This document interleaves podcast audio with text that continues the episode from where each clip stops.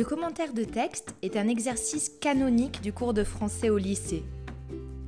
Il est souvent redouté à cause de la rigueur qu'il exige, mais aussi en raison de la crainte du contresens sur un texte.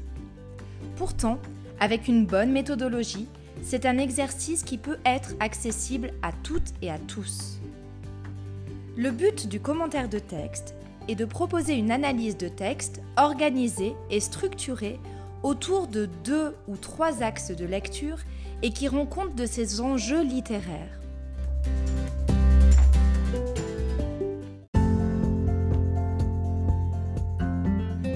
Les épisodes 3 et 4 de la saison 2 sur le bac de français vont porter sur tout ce qu'il faut savoir afin de réaliser un bon commentaire de texte, voire un très bon commentaire. Bienvenue dans ce nouveau podcast de réussite et cours de français, dans lequel je vais, je vais aborder l'étape du brouillon.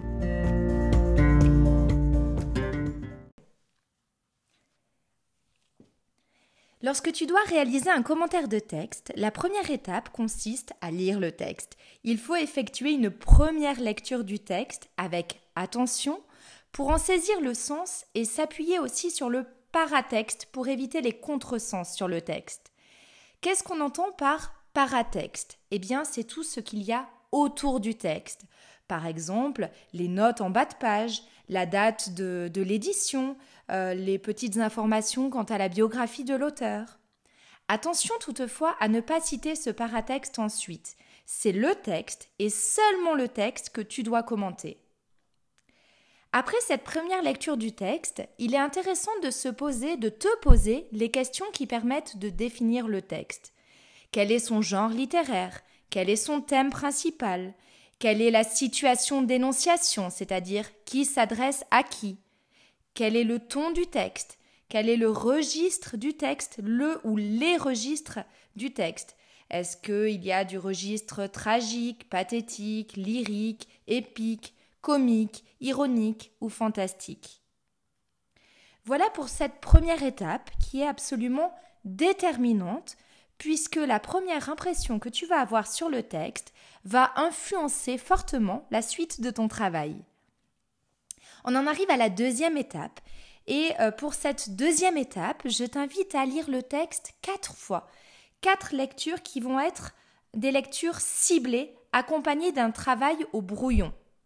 Lors de ces quatre lectures, je t'invite à surligner le texte, puisque tu vas devoir repérer les caractéristiques du texte, formuler des idées, des interprétations sur ce que le texte a de remarquable et que tu vas justement relever dans ton commentaire.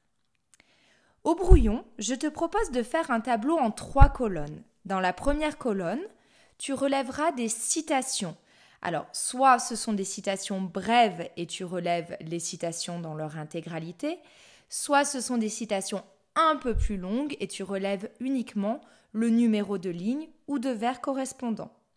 La deuxième colonne correspond au relevé des procédés littéraires. Un procédé littéraire, je le préciserai plus tard, peut être euh, de quatre, euh, peut, appartenir à quatre grandes parties la grammaire, la rhétorique, euh, la, poésie, les, procédés poétiques ou encore les procédés lexicaux. La dernière partie correspond à l'interprétation, l'effet produit par le procédé que tu viens de relever. Et ces trois grandes colonnes, citation, procédé, interprétation, correspondent à ce que j'appelle le trio gagnant. Alors, une petite précision, le tableau, l'option du tableau, euh, relève de ton choix. Si tu décides de ne pas faire un tableau, mais de suivre quand même cette méthode, cela revient au même. Une fois que tu as réalisé ce tableau, tu vas relire le texte à commenter quatre fois. À chacune de ces, lors de chacune de ces lectures, tu vas concentrer ton attention sur l'un des aspects que je vais évoquer juste après, et tu vas reporter tous tes repérages dans le tableau créé précédemment. Alors, les aspects à repérer lors des quatre lectures ciblées sont les suivants. Le premier aspect à repérer, ce sont tous les procédés grammaticaux. Les temps verbaux, l'énonciation, le choix des pronoms. Est-ce qu'il y a des phrases simples ou plutôt des phrases complexes? Est-ce qu'il y a des phrases verbales ou plutôt des phrases non verbales? Quels sont les types de phrases majoritairement employés Y a-t-il des compléments circonstanciels? Voilà euh, tous les éléments sur lesquels ton attention doit porter lors de cette première lecture ciblée. Le deuxième élément à repérer lors de la deuxième lecture ciblée, ce sont les procédés rhétoriques. Peut-être le terme figure de style t'est-il plus familier. En fait, tu dois simplement repérer lors de cette deuxième lecture tous les figures de style, toutes les figures de style qui te parlent et qui te semblent intéressantes dans l'analyse du texte. Dans un troisième temps, tu dois repérer tous les procédés poétiques. Qui dit poétique dit évidemment tous les procédés associés à la versification, mais également au choix d'un poème en prose ou d'un poème en vers, à la typographie, la présentation du texte, les sonorités euh, à relever. Est-ce qu'il y a des assonances, répétition d'un même son voyelle, ou des allitérations, répétition d'un même son consonne. Enfin, ta dernière lecture ciblée va porter sur les procédés lexicaux. Tu vas repérer dans le texte tout euh, le vocabulaire qui peut faire sens, les champs lexicaux, le niveau de langage, etc. Voilà pour le fameux tableau des citations, procédés, interprétations. Je te donne à présent un exemple pour te montrer euh, ce que tu peux mettre dans ce tableau. Pour la partie citation, je relève dans un texte le verbe trembler et le nom effroi. Pour la partie procédé, je l'analyse de la manière suivante, je relève un champ lexical de la peur.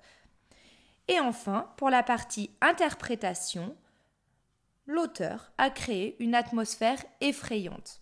Tout simplement.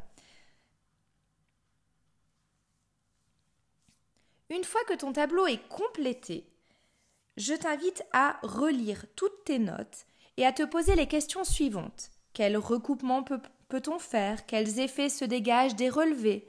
Quelle est l'intention de l'auteur? Qu'est-ce que ce texte a d'original, de spécifique? Quels sont les enjeux du texte? Cela va te mener à trouver les grandes parties du développement. Tu vas trouver des éléments qui se recoupent en relisant tes notes et euh, grâce à ces éléments qui se rapprochent, cela va te permettre de trouver des grands thèmes qui vont correspondre à deux ou trois particularités littéraires qui euh, sont en fait ton grand 1, ton grand 2 et éventuellement ton grand 3 du plan. Ce sont tes axes de lecture. Une fois que tu as trouvé tes axes de lecture, il va falloir trouver tes sous-parties. Pour trouver tes sous-parties, je te propose de faire une très longue phrase à partir de ton axe de lecture qui te permettra d'avoir ton petit a et ton petit b. Par exemple, Imaginons que ton axe soit euh, la fable est une satire de la société, d'accord euh, Ça peut devenir, par rapport aux sous-parties, grand 2, une satire de la société, petit a qui porte sur euh, la monarchie absolue, petit b et l'attitude du peuple quant, quant au règne de la monarchie absolue. C'est un exemple, je, je ne l'avais pas forcément travaillé au préalable, mais c'est pour te montrer que grâce à une longue phrase, tu peux arriver à trouver tes sous-parties facilement et en plus tu es sûr qu'elles sont pertinentes. La dernière étape au brouillon consiste à formuler clairement ton projet de lecture ou ta problématique qui sera le fil conducteur de ton devoir. Je reprends mon exemple de la fable. Euh, si euh, le texte à commenter est une fable, la problématique peut être comment le fabuliste s'y prend-il pour effectuer une satire de la justice. Et tu auras comme plan, en, grand 1, un récit plaisant et divertissant, en grand 2, une satire de la société. Voilà pour les premières étapes du commentaire d'un bon commentaire de texte. On pourrait inclure dans ces étapes la rédaction de l'introduction et de la conclusion au brouillon, mais je t'invite à écouter l'épisode 4 de la saison 2 euh, sur le bac de français, puisque je vais développer euh, ce qu'on doit trouver dans la rédaction d'un bon commentaire de texte. Je te dis à très bientôt pour un nouveau podcast et surtout n'oublie pas que la force de la littérature soit avec toi. Bye bye